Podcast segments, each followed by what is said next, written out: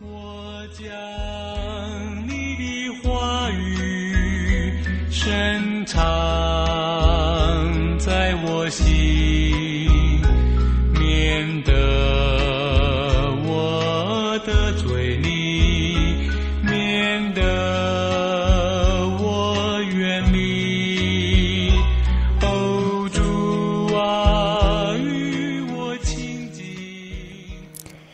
各位亲爱的弟兄姐妹，各位亲爱的朋友们，大家早安！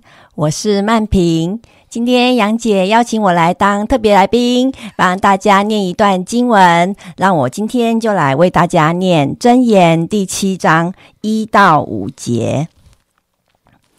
我儿，你要遵守我的言语，将我的命令存记在心，遵守我的命令，就得存活。保守我的法则，好像保守眼中的瞳人，系在你指头上，刻在你心板上。对智慧说：“你是我的姐妹。”称呼聪明为你的亲人，他就保你远离淫妇，远离说谄媚话的外女。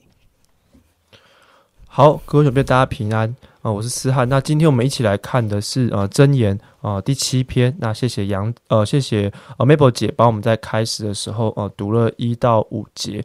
那在分享开始以前呢，我们要呃先稍微了解一下呃整个真言的架构。真言的第一章的一到呃七节呢，是啊、呃整个真言的序言，或者说是呃导论啊，就是把呃为什么要有真言呃这个这一卷书的原因和目的说明出来。所以呃，在接下来的从第一章的第八节开始，那一直到第九章结束呢，会是一个完整的一段，然后、一大段。那第十章就会是一个新的呃段落，或是新的呃主题的开始。所以呢，我们就会呃，如果我们这样知道的话，就会发现说，诶，我们今天看的第七章呢，并不是呃单独或者是说独立的存在，而是我们要延续我们前几天一直从第一天的哦、第一章，然后一直到第六章，然后到今天的第七章一起来看这样子。那如果我们哦从第一章一路看下来的话，应该就可以感受得到，呃，这一段或这几章里面的主要的内容，应该是说是一个做父母亲的，然后对他的孩子或是他的儿女的一个谆谆教诲，我们应该可以看得出来。所以这告诉我们什么事情呢？这告诉我们一件事情是说，就是呃，我们的神，我们的信仰的核心价值是非常看重家庭的。呃，家庭可以说是一个人啊、信仰和品格的基础。当然不是哦、绝对啊，就是说哦，你家庭就影响一个人百分之百。但是我想，我们可以知道说，我们可以体会说，影响应该是很大的。而这也不需要说要透过哦、社会科学啊、哦心理学家做研究而实验才可以这样子说，而是因为透过圣经，我们就可以看见这就是上帝的心意，这是从圣经而来的真理。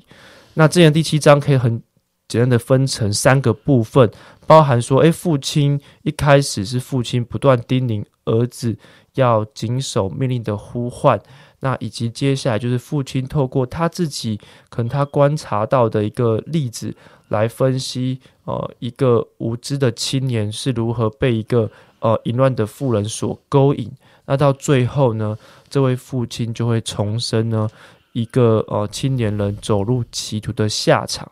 那今天我自己有呃在第七章有两个心得可以跟大家分享。那特别是哦、呃如果我们当中有人是啊、做父母亲的，或者是你是对儿童或者是青年人呢有呃影响力的人，就特别有两个心得。那第一个就是说呃我们呢是否愿意呃跟孩子呃讨论严肃，或者是说有时候觉得很尴尬的议题啊，像今天第七章就是怎么样，就是一个父亲在告诫他的儿子不要陷入情欲的陷阱里面。那不晓得我们当中呢，会有多少父母呢，会跟孩子讨论啊类似的议题啊，可能性的议题呀、毒品的议题呀、呃暴力的议题呀，或是信仰相关的议题等等。还是很多时候我们会觉得，哎呀，这个好难谈哦，这个好难讲啊，不知道怎么说了啊，不然就交给学校来教就好了，诶，或者是呃给教会教也可以啊，哦、但是今天我要呃问的是，诶，我们真的愿意把这些重要议题的主导权交给学校吗？我们可以很确定说，我们的孩子遇到的老师都在信仰或是品格上没有偏差吗？我想这是一个很大的问号哈。特别是学校怎么样？学校其实就是跟着这个世界主流的风气在走。那照现在来讲，就是以后会是宗教信仰会越来越不自由，在学校的里面，但是会很强调个人的自由。也就是说，只要我不影响别人，我想要怎么样都可以。所以，我我们真的放心吗？还是我们其实有时候其实在啊逃避责任，把责任转移给学校？那可能会有人觉得说，诶，那我们会带孩子来教会啊，那总没有问题了吧？哦，我们其实一周会让孩子带来教会，也许大概三个小时左右了，我自己估计，所以一年大概是一百六十个小时，那也就是一年会有七天的时间的孩子会待待在教会。那我不晓得我们是不是真的期待教会用这七天就可以让孩子有足够的能力来面对这个世界，特别现在的网络啊的各种说法、社群媒体、不同人的想法，还有同才互相的影响，讲这一些三百六十五天不断的可能有试探，可能有谎言，可能背后有背离真理的想法。那我必须说，如果我们有这样的期待，我觉得是不切实际的。那当我们今天开始提到，就是说，诶，家庭的重要性是圣经认证的真理的时候，我想表达就是，孩子的教养是上帝赋予父母的荣耀，是特权，但是同时也是上帝所给予的责任。所以每一个孩子的父母在最后都要为自己如何教养孩子，在神的面前交账。我也相信上帝会问每一个父母这样的问题。当然，教会一定要成为父母的帮助，那这也是我们教会需要啊去努力的。但是，我们首先呢，必须要很清楚知道我们每一个人自己的角色定位。呃，我们做父母的要牢牢抓住上帝所赋予我们的责任和权柄。所以，教养孩子呢，哦，父母是责无旁贷的。那第二点是，我们有没有把握我们自己在神的面前是对的人？为什么这样说呢？如果我们看真言里的这位父亲，我们可以看见他对他自己是很有啊自信的。例如说，像第二节说怎么样，遵守我的命令就得存活。这个我是谁？就是这位父亲。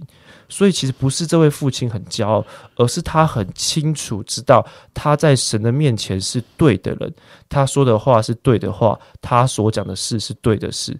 啊，其实呢，小孩或是孩子的眼睛是很敏锐的。我们在生活中的所作所为，其实孩子都在看，同时在看，也有可能在学。如果我们只是呃说一套做一套，其实孩子是不会啊幸福的，不会相信和服气的。我们的言行必须是啊属神的，必须要能成为孩子的榜样。所以这关乎。关乎什么呢？关乎我们愿不愿意去学习，成为一个属神的人。学习我们自己要先能够成长，放下许多的自私、不成熟、属世界的思想和行为。我们愿不愿意真实的啊背起我们自己的十字架，让孩子能够从小的时候就可以看到啊他的父母是一个真实跟随耶稣的门徒的榜样。那这是我今天的分享，谢谢大家。谢谢思翰，呃，听到思翰这样说，我就记得我刚刚上神学院一年级，我们上了第一堂基督教教育这样的一门课，老师就先给我们分组讨论了一个问题，就是说，啊，你很希望你的孩子爱读书，对吧？那么，到底我们怎么样培育一个爱读书的孩子呢？啊，大家就有很多的方面的讨论，结果答案是什么呢？答案是你是一个爱读书的人吗？你是一个爱读书的父母吗？你自然而然，他的你的孩子就是会爱读书哦。这个答案我真的也没想过，刚才就呃被思翰的分享啊，让我提醒到这一段。我们真的很希望我们家的孩子有礼貌，我很希望我的孩子有远见、有眼光，我希望我的孩子成熟独立。我希望我的孩子人际关系很好，知所进退。我都希望他是一个爱神、尊神为大的人。当我希望这些的时候，有没有下面一个想法，就是我是这样的人吗？我觉得这对我是一个非常大的提醒。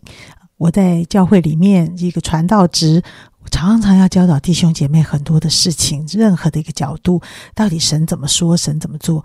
哎，这些常常其实我觉得我都是在学习啊，我从神的话里面塑造，看见我应该被神塑造成为一个什么样的人啊！亲爱的弟兄姐妹、好朋友啊，神的真理真的是帮助我们，帮助我们在啊这些生活的层面里。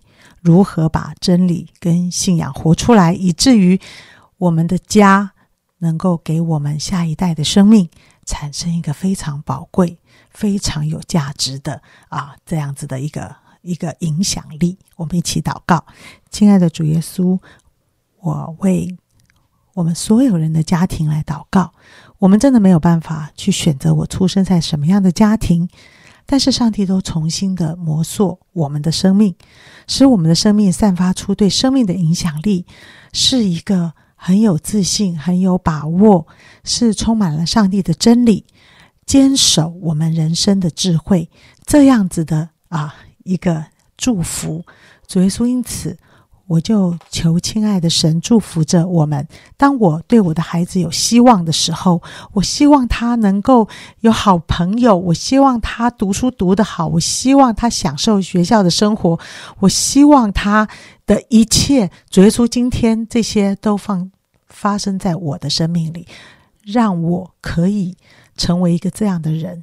让我可以成为一个有礼貌的人，让我可以成为一个能够沟通的人，让我成为一个对我的孩子满了慈爱的人，让我成为一个我对于这个时代能够啊关怀、能够有爱，但是我却有分别为圣的能力。主耶稣，求你祝福着我们所有的弟兄姐妹、好朋友们啊！走入在信仰的真理里，我相信神会这样的带领着我们的生命。谢谢主，听我们同心祷告，奉耶稣基督的名，阿门。天地将要过去，你的话却长存。